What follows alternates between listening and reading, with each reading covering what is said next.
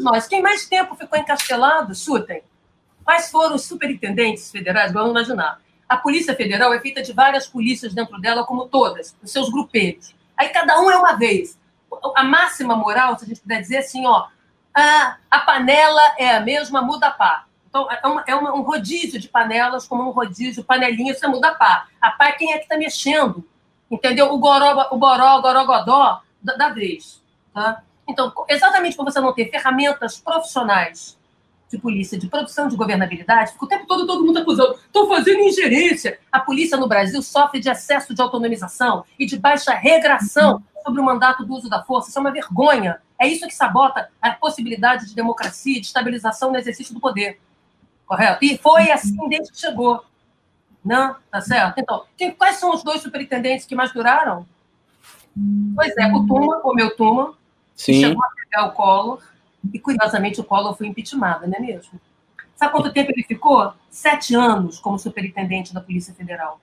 Sete anos encastelado, criando um governo autônomo, não muito diferente do que fez Edgar Hoover com muito mais tempo no FBI, 40 anos no poder. Derrubou presidente, derrubou senador, derrubou a torcida do Flamengo e do Corinthians juntos nos Estados Unidos, né, junto com o macartismo, com o apoio da mídia. Por acaso, é tem alguma novidade no Brasil que a gente acha que a gente é original, esquece que tem história.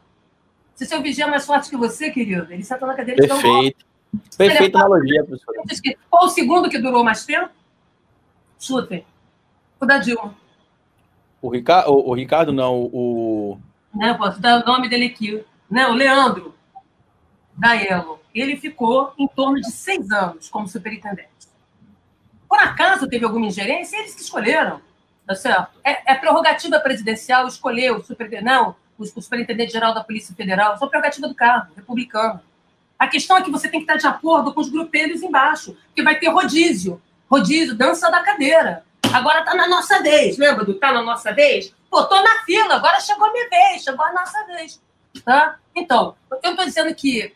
Eu tô dizendo o seguinte: o problema não é a pessoa durar, não é ser inamovível. O problema é você, as lógicas corporativistas, serem mais fortes e os seus oportunismos do que os mecanismos republicanos de governabilidade. Uma coisa é autonomização predatória de polícia, outra coisa é independência político-partidária de polícia e do mercado. Então, o que a gente faz? A gente blinda a polícia do uso político partidário da apropriação mercadológica. Porque senão danou, porque a polícia é a expressão concreta de estabilização do poder na esquina. A polícia é política em armas. É isso que se chama polícia.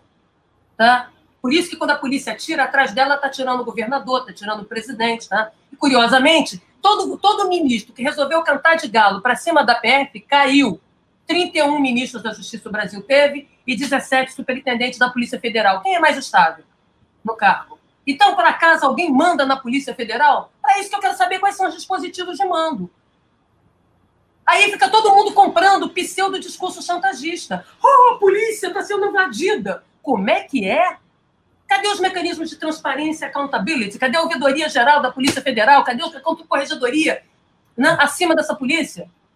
Sim. Tá certo? Aí, na hora que, né, que tem, uma, tem uma ingerência, uma, uma suposta indicação, ó, oh, estão invadindo, aí cai todo mundo gritando junto. Entendeu? Isso é o quê? Fake.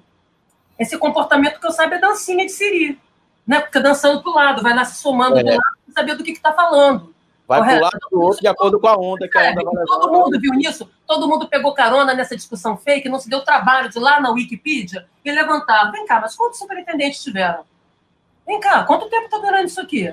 Cadê os mecanismos de controle para que seja republicana, para que a polícia não seja apropriada por seus grupelhos internos e seus interesses? Na época de, de, de candidatura de Aécio, todo mundo tinha um dossiê, todo mundo tinha um grupelho federal para fazer dossiê contra o outro. Dossiê rosa, dossiê isso, inclusive contra integrantes do próprio partido. Entendeu? Qual é? Entendeu? Quando a polícia vira partido político, os setores dela, danou. No Brasil, nós temos três coisas, uma coisa aqui complicadíssima, né? que é a profissão, a instituição e a corporação. A esquerda e os progressistas investiram de maneira linda e maravilhosa na profissionalização de polícia. Foi quem mais gastou dinheiro com polícia no país, foi quem mais criou as ferramentas e os, os mecanismos hoje existentes no país de inteligência, passando por sistemas de dados, por processos formativos, gestão do conhecimento da informação, posso dizer, né, políticas setoriais para a juventude, para a mulher, para a população LGBT, tá certo? para territórios populares. Né? Eu posso, né? tudo isso. Posso listar para vocês aqui, para cada uma dessas áreas, gestão do conhecimento, planejamento gestão, governança e controle, saúde e segurança ocupacional da polícia, formação e valorização profissional, programas multissetoriais de redução da violência e planos descentralizados, com financiamento do fundo. Eu mesma era coordenadora de boa parte dessas, dessas coisas que foram implantadas. Posso falar de todas que ajudei a criar, um por um. Por isso que eu digo que brincam mal com brinquedos que eu ajudei a criar. Né? Eu sei. É o carro dirigindo o motorista, na verdade, o que está acontecendo. É. Então, que, qual é a questão? A questão é que se investiu na profissionalização, e como eu falei com vocês, o profissional de polícia só é polícia dentro da polícia. Então, eu preciso construir fins, meios e modos. Fins da política, meios logísticos da ação, modos táticos do agir.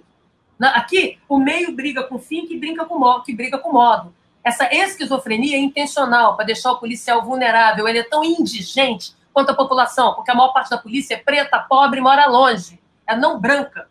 É isso que as pessoas, como, na, como do exército, a base, tá? Então, era óbvio que se tratava de um aparelhamento ali, né? Então,